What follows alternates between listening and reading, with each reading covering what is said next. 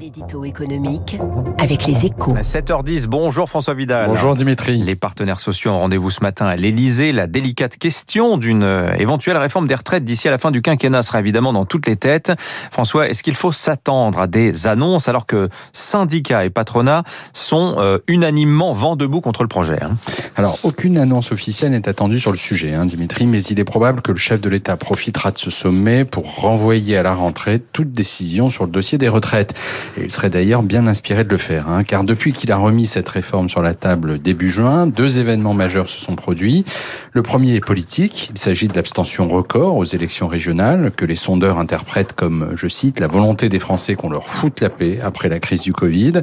L'autre est sanitaire, c'est évidemment la diffusion du variant Delta qui pourrait déclencher une quatrième vague et mettre en péril la reprise économique. Annoncer le lancement d'une réforme des retraites dans ces conditions serait un sacré pari dont l'intérêt politique ne, sont, ne saute pas forcément aux yeux étant donné les risques d'une telle entreprise. En même temps, François Emmanuel Macron tient à son statut de réformateur. Euh, il a exclu de se mettre sur pause d'ici à la présidentielle. Hein. Oui, alors repousser ne veut pas forcément dire renoncer. Hein. Si les nuages se dissipent d'ici à la fin de l'été, la donne pourrait changer, même si ce n'est pas le, le scénario central aujourd'hui. Mais surtout, réformer les retraites n'est pas le seul chantier que le chef de l'État pourrait ouvrir d'ici à la fin de son quinquennat.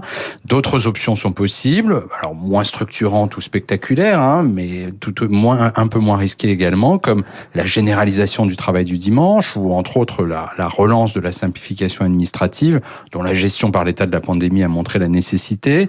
Emmanuel Macron a donc plusieurs cordes à son arc, mais une chose est à peu près sûre aujourd'hui sur le front de la réforme, l'été s'annonce finalement plutôt calme. L'été en pente douce, hein, c'est le titre de l'édito de Cécile Cornudet dans votre journal Les Échos ce matin qui met effectivement ce front du refus face à Emmanuel Macron concernant les retraites. Merci François, bonne journée à vous.